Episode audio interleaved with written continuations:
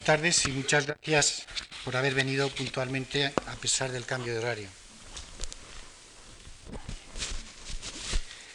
El sistema inmune se comporta como un sistema caótico desde el punto de vista matemático. Está formada por una compleja red de interacciones que cuando es perturbada responde muy rápidamente en todas direcciones precisamente por ser un sistema caótico. Esto además se complementa con la propiedad del sistema inmune de ofrecer un amplio repertorio de especificidades para mm, dar cuenta de todos los antígenos que existen. Uno de los principales resultados del sistema inmune son los anticuerpos, que tienen, como sabéis, muchas, muchas aplicaciones en clínica y en medicina. Los anticuerpos se han venido obteniendo de una forma clásica, inmunizando animales, y últimamente de una forma más eficiente, obteniendo anticuerpos monoclonales. Sin embargo, los anticuerpos que se obtienen inmunizando animales tienen el inconveniente que solo se pueden preparar en cantidades muy limitadas y además su calidad es muy variable. Una alternativa eficiente fue la obtención de anticuerpos monoclonales de ratón, pero cuando estos se aplicaban a seres humanos tenían el inconveniente de sensibilizar el sistema inmunológico que reconocían estos anticuerpos como una proteína extraña. Por ello surgió inmediatamente la necesidad de o bien humanizar estos anticuerpos de ratón o bien obtener anticuerpos humanos en sí mismo. Y se hicieron una colección, hay una colección de eh, técnicas para conseguir estos fines. Una de ellas ha sido la de hibridar linfocitos B humanos con mielomas de ratón. Pero desgraciadamente los hibridomas que salen no son estables y tienen el inconveniente de perder preferentemente los cromosomas humanos con pérdida de la producción de inmunoglobulinas humanas. Otros procedimientos han sido transformar linfocitos B humanos utilizando el virus de Epstein-Barr o haciendo inmunizaciones in vitro o utilizando animales que tienen una inmunodeficiencia grave combinada, animales SID, que no tienen ni linfocitos B ni T y que pueden ser repoblados con linfocitos B y T humanos. Después de una inmunización, estos animales, al menos por un periodo de un año, pueden dar una respuesta inmune produciendo anticuerpos eh, humanos. Otros procedimientos han sido obtener ratones transgénicos, a los cuales se les ha pasado parte de los genes que codifican por las inmunoglobulinas humanas, consiguiéndose que éstas se reestructuren y den lugar a la síntesis de anticuerpos humanos. O bien incluso la producción de animales transgénicos que producirán después exclusivamente un tipo de, inmunoglobulinas. El repertorio de anticuerpos obtenidos por estos procedimientos se basa en la generación de diversidad que existe ya previamente en la naturaleza. La diversidad de estos anticuerpos no está codificada previamente en la línea germinal, sino que se requiere que haya una reordenación de distintos segmentos del DNA, las regiones VH, J y D, para dar, basándose en el poder de la combinatoria, un gran repertorio de anticuerpos, que se ve aumentado porque en los sitios de unión se producen errores habiendo inserciones y delecciones. Después, cuando un linfocito B se encuentra el antígeno, uno de los 10 a la 8 linfocitos B que hay en los ratones, o de los aproximadamente 10 a la 12 linfocitos que hay en humanos, se produce una expansión clonal a lo largo de la cual se perfecciona, se aumenta la avidez de los anticuerpos por el antígeno. Pues bien, en este contexto se desarrollaron las técnicas más prometedoras para la obtención de anticuerpos humanos, un proceso en el que las contribuciones del profesor Winter fueron decisivas. Anteriormente, el profesor Winter había centrado su atención en la ingeniería de proteínas, produciendo avances pioneros en, este tipo de tecnología. Particularmente estuvo interesado en la mutagénesis puntual para el análisis de las interacciones superficiales. Este tipo de tecnología la aplicó al estudio de las interacciones del tRNA con la superficie de su sintetasa y también al estudio del centro activo del receptor del fragmento C1Q o de los fragmentos FC de las inmunoglobulinas. De esta manera, pudo determinar la importancia de la energía de las interacciones moleculares y aplicarla a la determinación de los dominios que interaccionan en la superficie de las proteínas.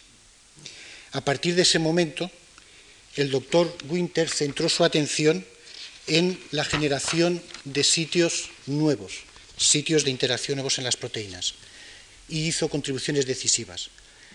Su trabajo lo centró en anticuerpos y se pueden diferenciar tres etapas.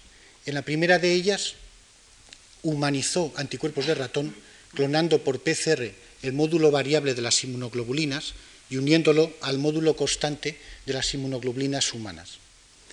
Después, en una segunda etapa, y mediante una fina operación quirúrgica por ingeniería genética, trasplantó exclusivamente los dominios hipervariables de las inmunoglobulinas de ratón sobre un fondo de inmunoglobulina humano, inmunizando esto. Pero en estos dos procedimientos construyó anticuerpos con genes que ya preexistían en la naturaleza. A partir de este momento tuvo la intención de crear nuevos sitios de unión. Este era un nuevo concepto que se, basaba en la poderosa selección darwiniana. Para ello construyó fagos que expresaban en su superficie eh, cadenas ligeras y pesadas de inmunoglobulinas que se podían combinar al azar, dando una gran librería de anticuerpos con un elevado número de componentes, en torno a 10 a la 11 clones. El doctor Winter también mimetizó la maduración que tienen los anticuerpos en la respuesta secundaria. Para ello lo que hizo fue crecer estos fagos en estirpes bacterianas mutadoras, en las que la polimerasa se equivoca fácilmente y va introduciendo mutaciones a lo largo de toda la parte variable del gen del anticuerpo. De esta manera puede conseguir repertorios de anticuerpos a partir de uno que son mucho más altos de los repertorios que existen en la naturaleza, mimetizando lo que es la respuesta inmune en sí misma. De hecho, de entre todo este repertorio de anticuerpos, los entresacaba los que reconocían el antígeno y en cada etapa de selección podía aumentar la avidez 50 veces, de manera que con cuatro etapas puede mejorar la avidez de estos anticuerpos por un factor de 10 a las 7 veces. Al hacer esto, parece que el doctor Winter está desafiando a la naturaleza con una buena posibilidad de mejorarla, y esto para algunos podría implicar que estaría como desafiando a Dios. La verdad es que una interpretación alternativa es que el doctor Winter está haciendo una excelente ciencia que tiene además una buena aplicación en medicina humana. Por ejemplo, en el, tratamiento de linfomas, en los que ha conseguido una buena reducción del tumor, o en la producción de diabodies, unos anticuerpos biespecíficos obtenidos en, bacterias que son capaces de ozonizar macrófagos y activar linfocitos T citotóxicos. En este momento, el doctor Winter es jefe de la División de Química de Proteínas y Ácidos Nucleicos del Laboratorio de Biología Molecular de Cambridge y Deputy Director of the Cambridge Center for Protein Engineering del MRC de Cambridge. Y ha sido distinguido por muchos países con muchos premios, entre los que quisiera destacar el Max Perus Prize del MRC Laboratorio Molecular Biology, de Louis Gentet de Suiza, y muy recientemente con el premio Rey Faisal, que es interesante desde muchos puntos de vista y la razón por la que no pudo venir a darnos su conferencia hace un par de semanas. Profesor Winter, cuando.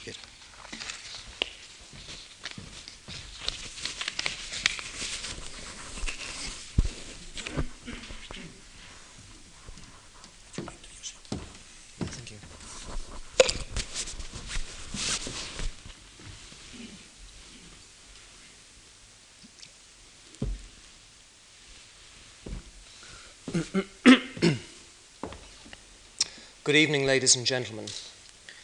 Could I have the first slide, please? And the lights down. You've already heard a, a brief summary of the talk, and I'd like to uh, go through it now in my own words. Um, I'd like to remind you that antibodies are part of the natural defense of organisms against virus and bacteria. Antibodies, I have to wait for this thing to light up. Yes, there we are. Antibodies have a, a binding site that locks onto antigen. So, in other words, we can envisage the antibody perhaps as a key and the antigen as a lock. There's a very precise fit between the two. When the antibody has recognized the antigen, uh, this is able to recruit a variety of effector functions such as complement um, and uh, uh, interactions with Fc receptors on macrophages, which result in the destruction of the, of the organism, such as a virus or bacterium, which is, uh, on which the antigen is displayed. So, antibodies are in fact exceptionally powerful in destroying viruses and bacteria. Um, it is actually quite difficult to make antibodies against self antigens, such as on cancer cells, um, due to mechanisms of self tolerance in the immune system. However, if, if there are a variety of ways by which one can try to make um, antibodies, one can try to break tolerance. Um, one simple way, for example, is to take human cells, such as human peripheral blood lymphocytes, and to inject these into an animal, such as a horse, and in this way to create horse anti lymphocyte antibodies uh, which can destroy human cells. Um, in fact, such antibodies were used in the early days of heart transplants for immunosuppression. Um, it's also possible to do the same thing with, uh, with mice or rats, that's to take human cells to, in, to create monoclonal antibodies, and again to use those to destroy uh, human uh, uh, cancer cells or human lymphocytes. Next slide, please. And, and the sheer power of these natural effector functions is illustrated in these two slides. Um, this is some work that I did some years ago in collaboration with Herman Waldman in Cambridge. He made a rat antibody which was directed against uh, um, uh, human lymphocytes. We took an engineered version of this rat antibody and injected it into a patient who has a B cell lymphoma. Now, this lymphoma, of course, gives you a proliferation of white cells in the blood, but in addition, it can give you a greatly enlarged spleen, which is the natural homing place for these cells. And in this case, the spleen, instead of being 150 grams, is approximately uh, 3 kilograms in weight. Um, after 10 days of injection of antibody, next slide, please, we can see that the, a large mass of tumor has been blown away and resulting in fact, in a, in a great diminution. And after more than 10 days, about 30 days of treatment, um, there was, uh, the, the spleen was down more or less to its normal size. so you can see here how the, the immense power of natural effector functions can destroy large uh, tumorous masses. But um, there is a basic problem, as I alluded to earlier, in that the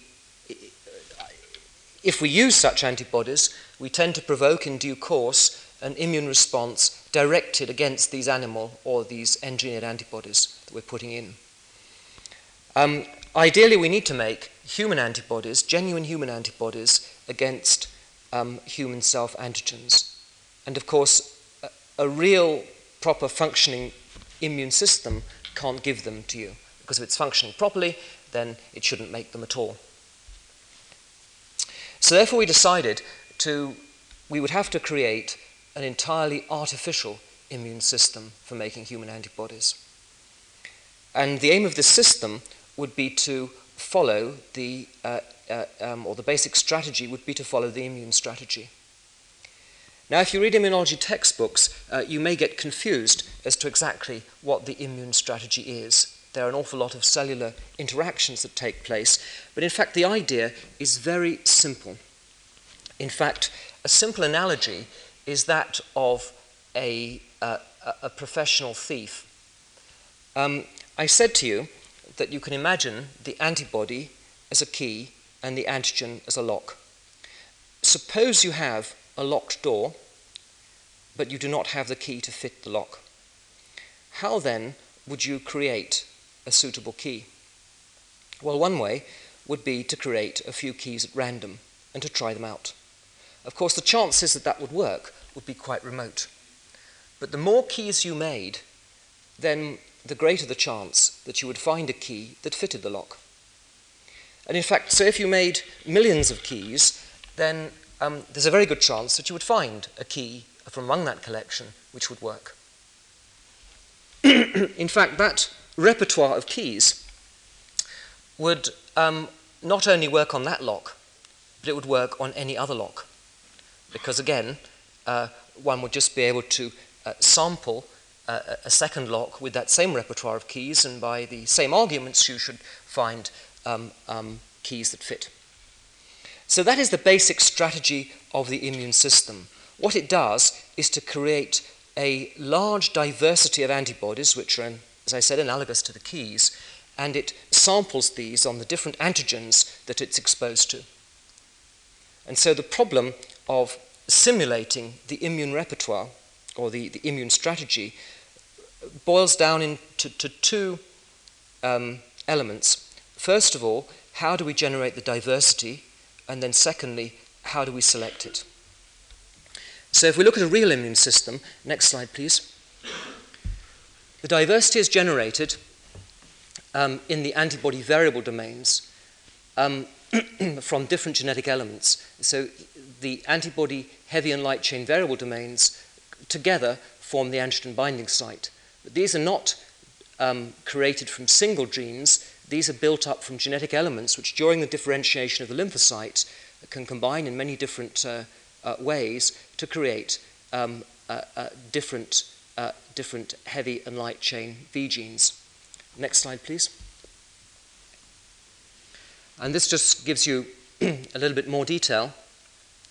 If we look at the, uh, the way the diversity is generated in the antibody heavy chain, we have heavy chain variable region, we have um, about 50 human VH segments, 30 D segments, and 6 J segments, and these are put together in a uh, random combinatorial manner to give one the diversity corresponding to the product of these uh, three separate elements.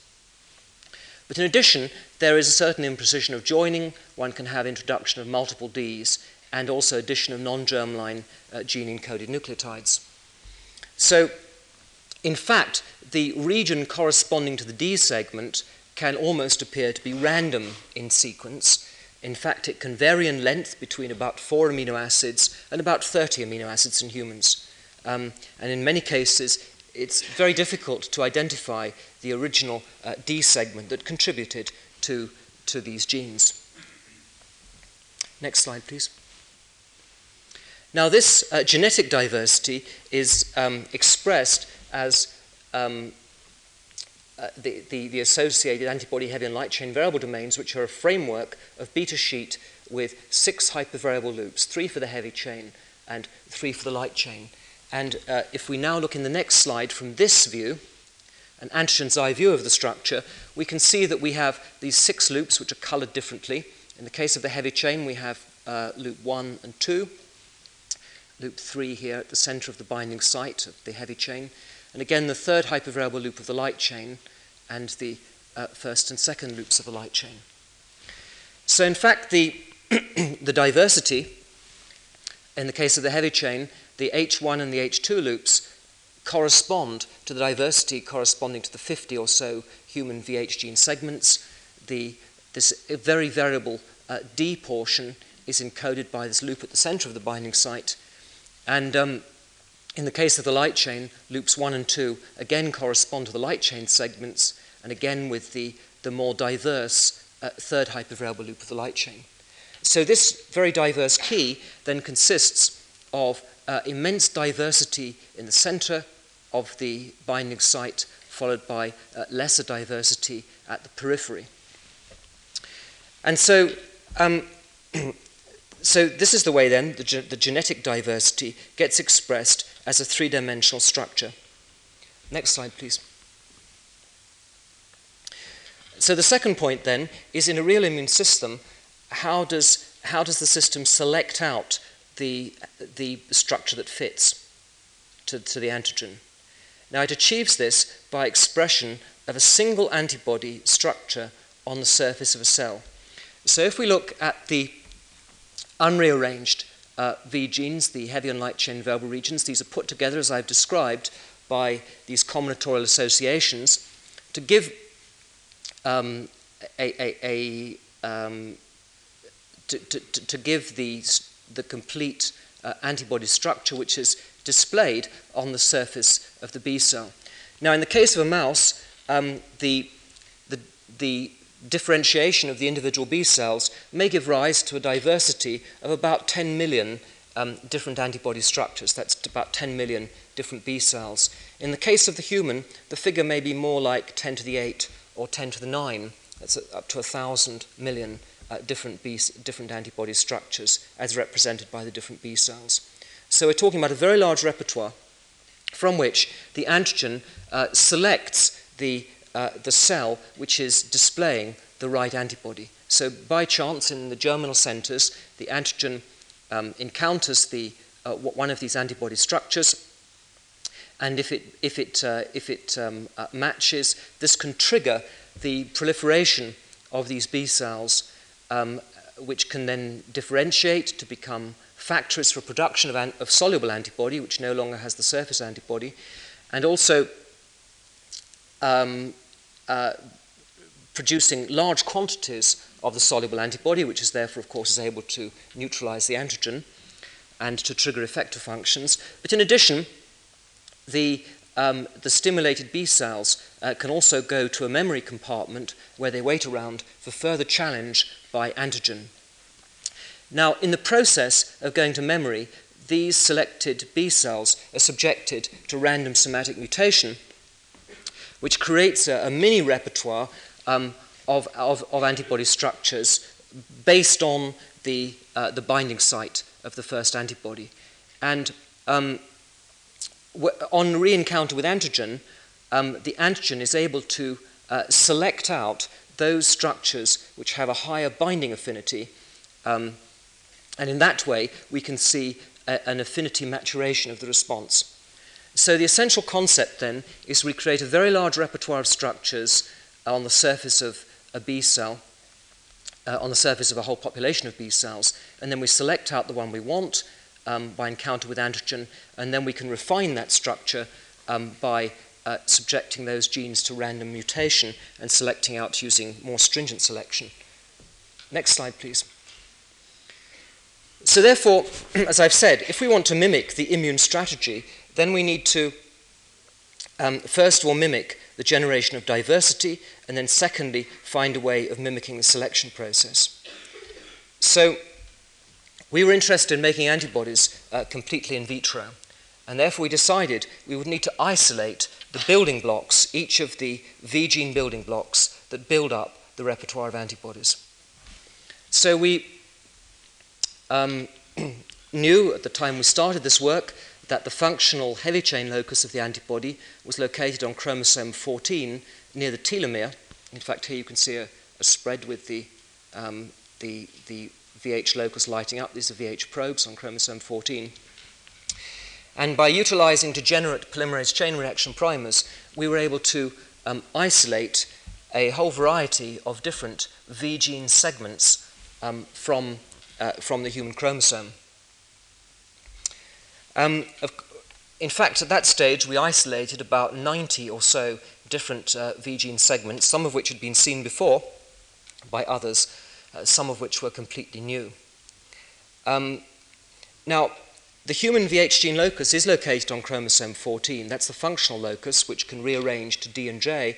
But in fact, there's also an orphan locus on chromosome 15 and 16. And the segments we'd isolated by use of our primers, we didn't know which, uh, which locus these corresponded to, so we had to determine that. Um, So, uh, next slide, please. So, to cut a long story short, we decided we would have to map the human VH locus, and by combining work of, of our own plus work from Honjo, we were able to construct a complete map of the human VH gene locus. And it's listed here, and this is published in Nature Genetics um, uh, last summer. And I've marked here in green those antibody V genes, which, or VH gene segments, which are known to be functional, and in red, uh, those which are known to be pseudogenes.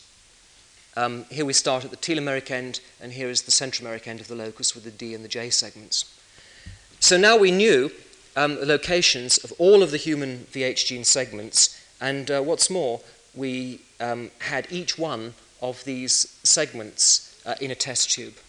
So we have, we have trapped, we have isolated all the building blocks from the human chromosomes um, for, for, building, for building antibodies, the, these, these, these, VH, these VH gene segments. Uh, next slide, please. So now we had to put these together um, to create uh, artificially rearranged V genes. Um, now, as I said to you, the, the D segments, um, as a result of, of multiple Ds and extra nucleotides going in, the D segments um, are extremely variable, or at least let's say the, the, the region corresponding to D segments in the rearranged V genes is exceedingly variable. And therefore, we decided that we could approximate that by the use of degenerate, um, by, sorry, by the use of degenerate PCR primers with random nucleotide sequence. So what we did was to take each one of the V, v gene segments that we'd isolated and to um, uh, start off with a primer of the 5' end corresponds to the J segment, and then we put random nucleotides after that, and then at the very 3' end, a portion that would match the 3' end of this particular V gene segment. And then we took the 50 or so functional VH gene segments, each one in turn, and we primed with this nest of primers, which was designed to introduce loops of between about 4 and 12 amino acids long. And therefore, for each segment, we could create a, a repertoire of rearranged uh, VH genes. So these VH genes have been put together um, using the basic building blocks of the immune system, but of course, we have not, um, the, the information encoded in them has not been introduced by an animal or human. Next slide, please. So now we come to the second part of the problem. We can, you can see how there we can generate V gene repertoires uh, in vitro by utilizing the natural building blocks. Now we ask, how then are we going to mimic this selection process whereby the B cell is, or, or, or whatever we, or however we care to mimic the B cell, can be uh, selected out from, from those um, that do not bind the antigen. Um, you can see here that the B cell um, consists really of a, of, a, of a, package of DNA with antibody um, displayed on the outside. This DNA capable of self replicating. That's the essential concept of a B cell I'd like you to understand. Next slide, please. We decided we could mimic the B cell by utilizing filamentous bacterial viruses known as bacteriophage. And some time ago, George Smith in the United States had shown that you could take a small peptide and fuse this to a minor coat protein of a filamentous bacteriophage. And that small peptide would be displayed on the surface of the bacteriophage and could be recognized by a monoclonal antibody directed against that peptide. Here we wondered could we actually display a complete functional antibody or antibody fragment on the surface of a bacteriophage? Um, if we did that, would the phage be able to assemble so what we did was to take um, antibody, heavy, and light chain variable domains, which, as I've said, encode the complete binding site, to link these together by a flexible polypeptide to produce the so-called single chain FV fragment, and link these to the gene 3 protein, the minor coat protein, the filamentous bacteriophage. Um, so therefore, what we hope to do is to create structures like this, single chain FV um, fused to the gene 3 which would then be encapsulated into phage, and the phage would in turn uh, um, uh, um, encapsulate the DNA that encodes this antibody. So this then would correspond to the mimic of the B cell. So uh, John McCafferty um, um, in a collaboration with, um, of our group with David Chiswell, succeeded in showing that if we did put a single chain antibody into such a vector, we could display the functional antibody on the surface of the phage. Next slide, please. And this is just a simple demonstration of this. Here we took an antibody which was directed against the rhesus D antigen on the surface of red blood cells, and uh, uh, we cloned that antibody and put it into the filamentous phage. And if we now add the antibody, uh, the, the, phage antibody to the red blood cells, you can see you get agglutination. So this behaves just like a fully uh, functional um, antibody, except in this case, the antibody is on the surface of these bacterial viruses. Next slide, please. So then, how do we obtain our selection of the single virus from millions or billions of, of others, which is, of course, is what is required for a real immune system. Well, what we do is we take the um, um, antibody, let's suppose we take a phage antibody which can bind to an antigen, and so this phage is marked in red, and I've marked here the antigen in red, and we've put the antigen on a column, for example, a cephorose column. We can then pass this mixture of phages down the column. The black ones don't bind, they will pass through, they can be washed away, and then we can uh, um, specifically elute the phage that is bound, for example, by cleaving off the antigen or by changing the pH. And in this way, we can get a certain enrichment of this phage from background. Now, I have to say that a single pass down one column is not sufficient to select one antibody, one phage antibody, um, in a million or, or, or 10 million or, or 1,000 million others. Um, normally, we would get about a 1,000 fold enrichment, and clearly, this is quite insufficient to create an artificial immune system. But to the extent that the, the phage uh, encodes or contains in it the DNA which um, um, um is, is responsible for display of the antibody on its surface, and this phage is self-replicating, we can now take this phage, we can grow it up in bacterial broth, we can pass this enriched mixture down a second antigen affinity column, and in that way get a further 1,000-fold enrichment, or in fact, in this, in this case, enrichment of 1 million-fold after two passes. So you can see here that the power of selection is unlimited. We can, uh, it just depends on the number of passes and the selection efficiency at each round. Next slide, please. Well, um, that shows you how we can select antibodies according to whether they bind or do not bind. But of course, in a real immune system, particularly during the process of affinity maturation, one is trying to select antibodies, uh, some of which are slightly better than others in binding affinity. How would we achieve this with the phage system? Um, in fact, uh, you can do various calculations and you can show uh, you can set up uh, equilibrium conditions such that you will um, enrich uh, phages according to, their, to the ratios of their affinity constants. But actually, a more powerful method of selection is not to use is not to select by affinity, but to select by off rate. And this is illustrated here for two different phages, um, which differ in off rate by a factor of five. If we imagine binding these phages to a support um, and then washing, then we expect to see the phage uh, which has got the weakest binding activity, and I mean that is the fastest off rate, coming off that support and therefore very quickly declining over a period of time. Um, the, uh, of course, the same thing will happen with a phage uh, which, is, which is binding with a tighter binding affinity, that ultimately that phage will be washed off. As I said, these two phages differ in off rate by fivefold, but because the nature of first order decay is exponential, um, the ratio between those two off rates at any particular point will in fact correspond to um, um, uh, a, a, an exponential.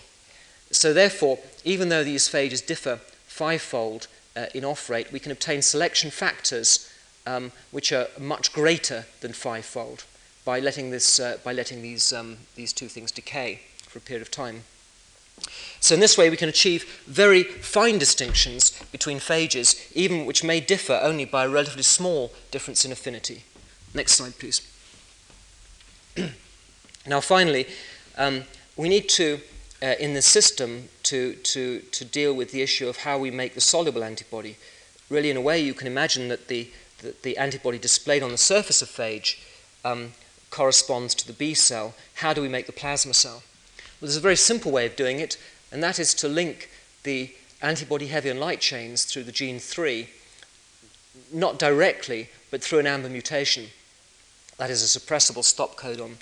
So, therefore, if we, if we grow this replicon here in bacteria, that's non suppressor strains of bacteria, then this is recognized properly as a stop codon, and therefore we get secretion of the single chain uh, antibody fragment into the bacterial periplasm, and from there into the culture broth. Um, if, on the other hand, we want to display the antibody on the surface of phage, then we can grow this uh, replicon in a suppressor strain of bacteria, so it will put glutamine here and therefore give us the fusion protein between the single chain FV and the gene 3, and therefore allow this to be displayed on the surface of filamentous phage. Now, in this particular case, um, this is, we don't have other viral functions on this uh, replicon, and therefore, to provide the, for example, the gene 8 protein, the major coat protein, um, we have to use helper phage. So, therefore, um, one infects the suppressor strain of bacteria with helper phage, and in this way, this replicon gets packaged. It will compete, um, or the fusion protein will compete for incorporation in the phage due to the, uh, with the wild type uh, gene 3 unfused protein. And therefore, in fact, in this case, instead of three copies of the, of the antibody fused to the phage, one can obtain uh, zero, one, two, or three copies, depending on the extent of the competition. Now, this in fact can sometimes have advantages because it, it, it reduces the overall effect of binding avidity to a solid support versus binding affinity, because one's displaying, um, on average, a lower number of copies per phage particle. Next slide, please. So we can see, therefore, how um, with, this, uh, with this system um, we can uh, mimic the uh, uh, generation of repertoires. This is done in vitro. And we can mimic the B cell, which is the phage. We can mimic the selection, which is affinity chromatography. And we can use uh, infection into non suppressor strain of bacteria to mimic the plasma cell. So we have recreated the basic uh, elements of the immune strategy. So now what we have to do is to feed this system. I, so far, what I've described to you is all a model system. We now have to feed this with a repertoire. Next slide, please. So what we did was to take a repertoire of the, uh, the 50 human VH gene segments um, with their different sized loops and to incorporate these into filamentous bacteriophage and then to select those bacteriophage on an antigen. So here is our pot of phages. Um, if you screened um, individual phages for binding activity at, uh, at the, before you start selection, you would not find um, any with binding activity to the antigen, or if you did, you'd be very lucky.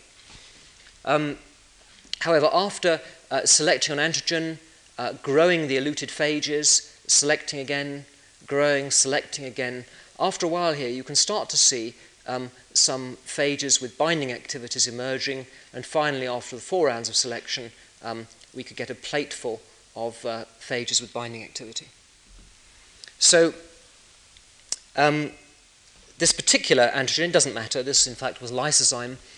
Um, but of course, the beauty of this system is if this flask of phages really does correspond to an artificial immune system, from that same pot of phages, you should be able to isolate binding activities to any antigen you want.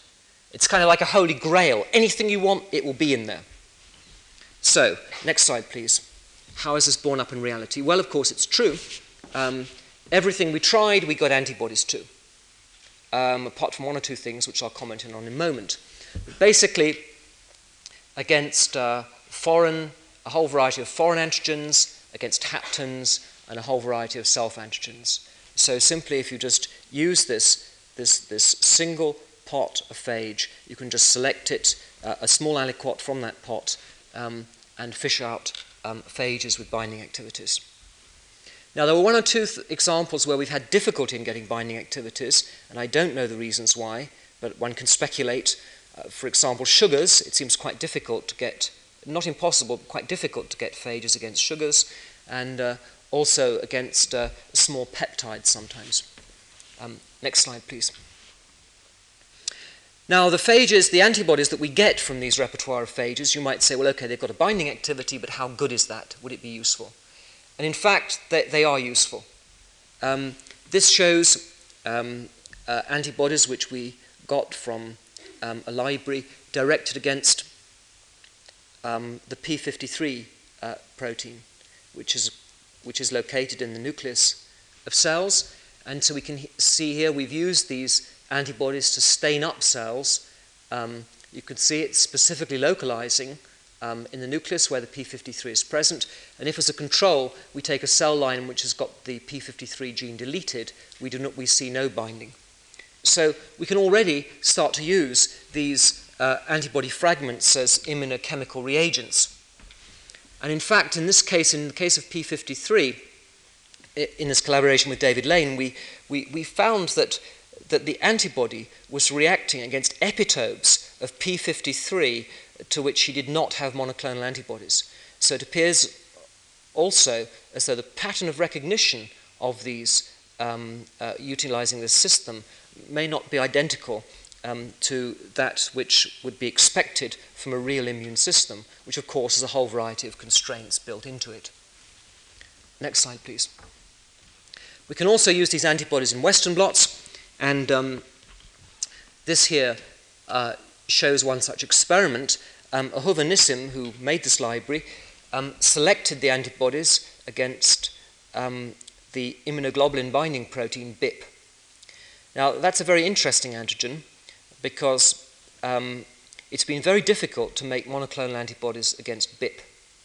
The reason being that BIP is a chaperone protein which binds to the antibody heavy chain um, in, in antibody producing cells and holds the antibody heavy chain in the endoplasmic reticulum until it's replaced or displaced by the light chain, and then the antibody can be secreted. So BIP is responsible for holding the antibody uh, there and, and, uh, and stopping and, and, and um, uh, until the light chain comes along. Now, clearly, if you made fortuitously an antibody against BIP, then um, the, uh, the resultant antibody would get retained in the endoplasmic reticulum and would not be uh, displayed on the surface of cells. So, therefore, in real immune systems, it's very difficult to make antibodies against BIP, but with this system, Ahuva Nissim was able to make them very readily. And uh, she made an antibody against recombinant rat BIP. This is, the, um, this is a Western blot staining with this monoclonal antibody. So here's the recombinant BIP. And she was able to detect um, rat BIP in rat fibroblast cells um, after induction with uh, uh, tunicamycin and deoxyglucose. So these are, this is BIP. There's another band all the way across here. And in fact, this turns out to be a protein highly related to BIP, the HSC70 protein. And so obviously in this case it's recognizing a common, a common epitope. Next slide, please.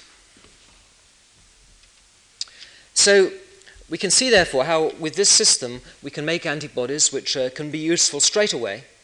Um, however, the affinities of these antibodies is, as you might expect, only modest, um, starting with a library of about uh, 2 by 10 to the 8 um, uh, phages we were getting antibodies with affinities in the micromolar range, as might be expected for a real primary immune response. And of course, in a real immune system, um, in a real immune system, random mutation is introduced um, so as to improve the affinity of binding of the selected antibodies. Now, obviously, with the phage system, we can mimic that process. We can also take the antibody V genes, we can scatter them with random mutations. Um, really, that's trivial for a recombinant DNA person. And as I explained before, it's trivial to select out to apply a stringent selection process which will fish out those antibodies with slightly better binding activities. The only problem is it takes a, a, few weeks to do it. You've got to make mutations, you've got to be somewhat experienced with recombinant DNA technology. And we wondered if we could make this technique work even faster. Because and perhaps even step outside or further outside the constraints of real immune systems. You see, you may ask why in a real immune system um, uh, don't we get high affinity antibodies out in one go? Well, why does it, it have to take an antibody and then to improve the affinity? Well, the reason really is because in a real immune system, you, there's a limit to the number of lymphocytes that you can afford to make. There's a limit to the number of individual antibody structures that you can devote the resources of your body to make. If you can make a much bigger repertoire, then in principle, you should be able to fish out higher affinity antibodies in the first place without the need to have somatic mutation. Now, with our phage system, it seemed to us that we had that possibility, that we could make much bigger repertoires um, utilizing our phages than in a real immune system. And therefore, we wouldn't need to use the process of somatic mutation. We could get them in one go.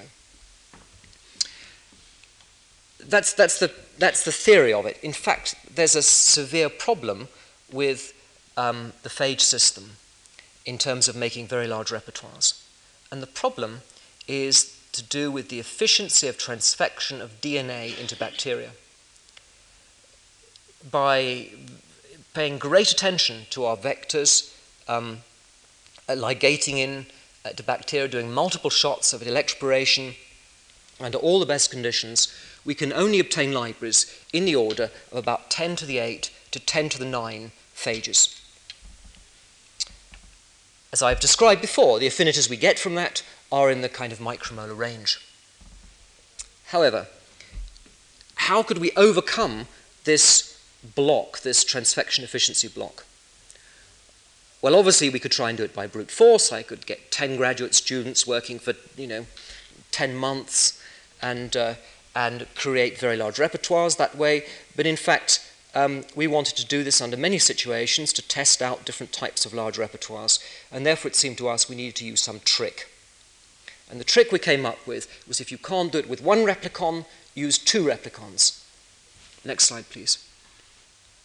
And the principle is that we, we take two different replicons and we bring these together um, inside the bacterium utilizing an in vitro, uh, sorry, an in vivo recombination strategy at uh, LOX-P sites, utilizing an enzyme, Cre recombinase.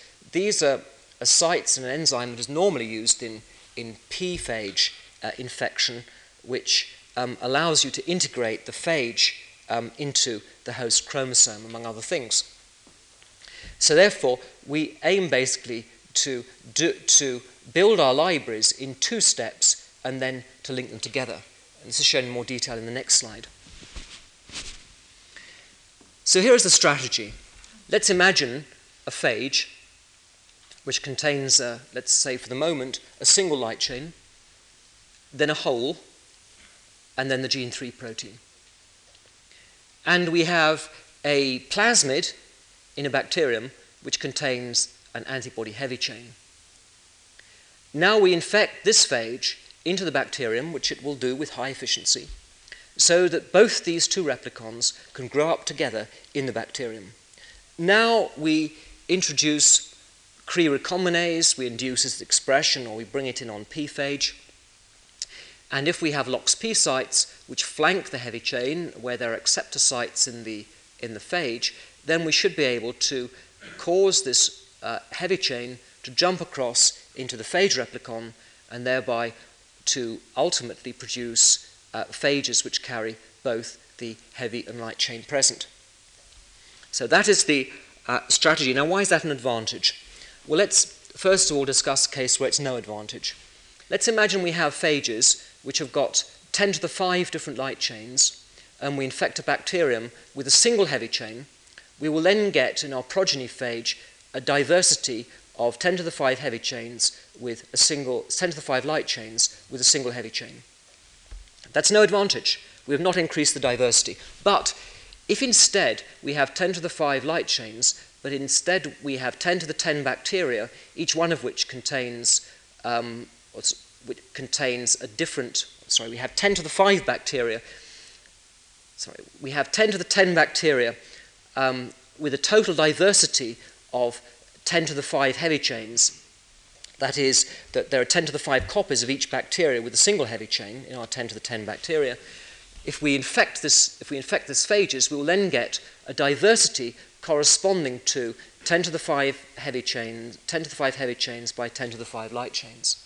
And in this way, we will have um, uh, created a, a much larger library than the two constituent libraries, the 10 to the 5 light chains or the 10 to the 5 heavy chains. Of course, the size is limited by the number of bacteria in which you can grow them. So that's the absolute constraint. You're always going to be limited in this case by the 10 to the 10 bacteria which you have present in your broth.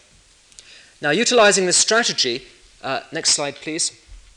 We made a repertoires of uh, 10 of, in fact, uh, 6.5 times 10 to the 10, and we've more recently made repertoires in excess of uh, 5 by 10 to the 11 uh, different uh, phages. And utilizing the same um, pot of phages, we can select out uh, uh, phages with uh, binding activities against a whole variety of different antigens, and I don't have time to go into them, but now we've selected more than 60 different antigens, and they all appear to work rather well if you have pure antigen. Next slide, please. The key issue is, is do we manage, with this very large repertoires, to have an enhanced probability of finding high affinity antibodies? And in fact, we do. What we've done here is to look at the um, dissociation constants for um, a variety of antibodies against hapten and also against a protein. So here we've, we've just selected the phage antibodies under relatively non-stringent conditions, so we're not selecting for those which have got the highest binding activity because we wanted to look at the spectrum of activities that we would get. And then we've determined the affinity by fluorescence quench measurements, and we can see here for antibodies against the hapten NIP cap, that's uh, um, NIP joined to caproic acid as a spacer, uh, we're getting affinities in the 3, 4 nanomolar at the top, going down into the 50 uh, finally down to the 100 nanomolar range. But we're getting some in the, uh, as I said, in this, uh, in this 3, 4 nanomolar range. Again, the same is true with fluorescein. We can get uh, one or two high affinity antibodies from that. And again, with the protein, this was in fact a collaboration with Emmanuel Gherardi, and this protein was human scatter factor, of which we only had very small quantities, microgram quantities. And we succeed in getting an antibody with an affinity of about 5 nanomolar from it. Now, um, this therefore shows we can get high affinity antibodies directly from these repertoires, and to formally prove the point, uh, we took a smaller, a sub-aliquot of this repertoire, corresponding to 10 to the 7 clones. We repeated the selection process with that, and we see that on average, uh, we only managed to get relatively modest affinity antibodies from that. So we, in this case, we didn't find high affinity antibodies, as you would expect. So clearly, size matters. If we can take the size higher and higher, then we can expect to get uh, uh, very high affinity antibodies. Next slide, please. And this is just a comparison with mouse hybridomas. Um, over the years, Klaus Rajewski has measured the affinities of a whole variety of, of monoclonal antibodies directed against, that have been raised in a mouse and directed against the hapten NIP. And uh, if we look at the primary response in a mouse to NIP, we're talking about affinities um, in the uh, uh, um, 10 to the minus 7 molar uh, range. And in fact, if that mouse is hyperimmunized, um, we can see in yellow, we go up on average about uh, tenfold in affinity.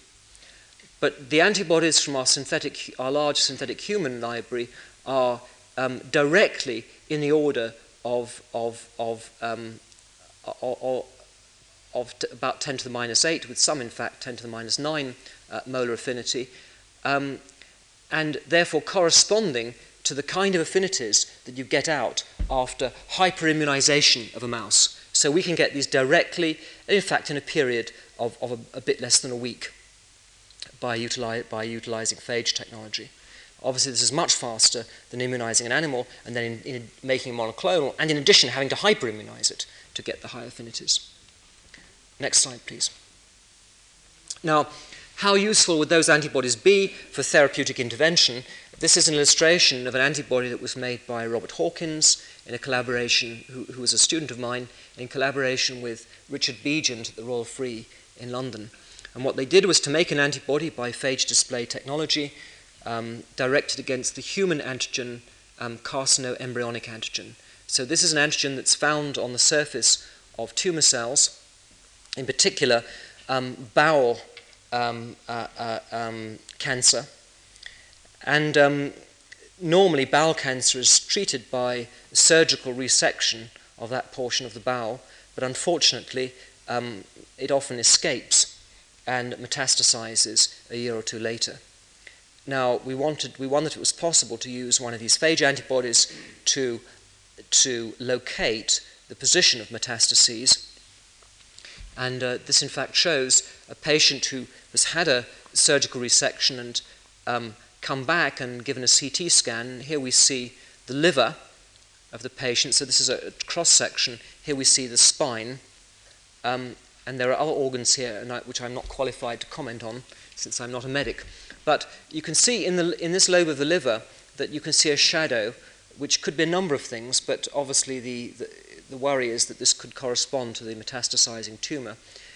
If we take a single chain FV fragment that's iodine labeled from our phage library, um, and as I say, has an affinity in the order of a few nanomolar, um, and then uh, let this clear up for, for a, a, period of about four hours, and then image with a gamma camera, we can see here that the, um, this anti-CEA antibody is lighting up the tumor. So you can see here, yes, unfortunately, this shadow does correspond to a metastasizing tumor, and in addition, it's worse than you would um, expect from the CT scan because you can see um, other uh, sites, in fact, further down, um, um, um, which were not detected by the CT scan directly.